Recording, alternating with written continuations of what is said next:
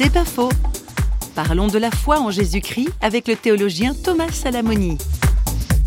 La foi n'est pas juste pour ceux qui sont dans la misère, dans la difficulté. Il y a des situations où Dieu se fait connaître même à des personnes qui ne le chercheraient pas. Au moment où je me suis trouvé face à un choix par rapport à Dieu, ce n'est pas que j'étais à ce moment-là dans un besoin spécifique de manque de sens, où je me sentais coupable, ou simplement ce qui m'a encouragé et presque un peu poussé pour faire un acte de confiance envers Dieu, c'était plutôt le fait que je percevais en ce Jésus une source de quelque chose que je n'avais jamais rencontré autrement dans la vie.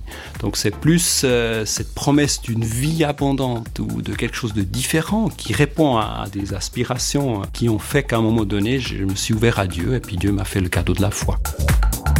C'est pas faux, vous a été proposé par parole.fm.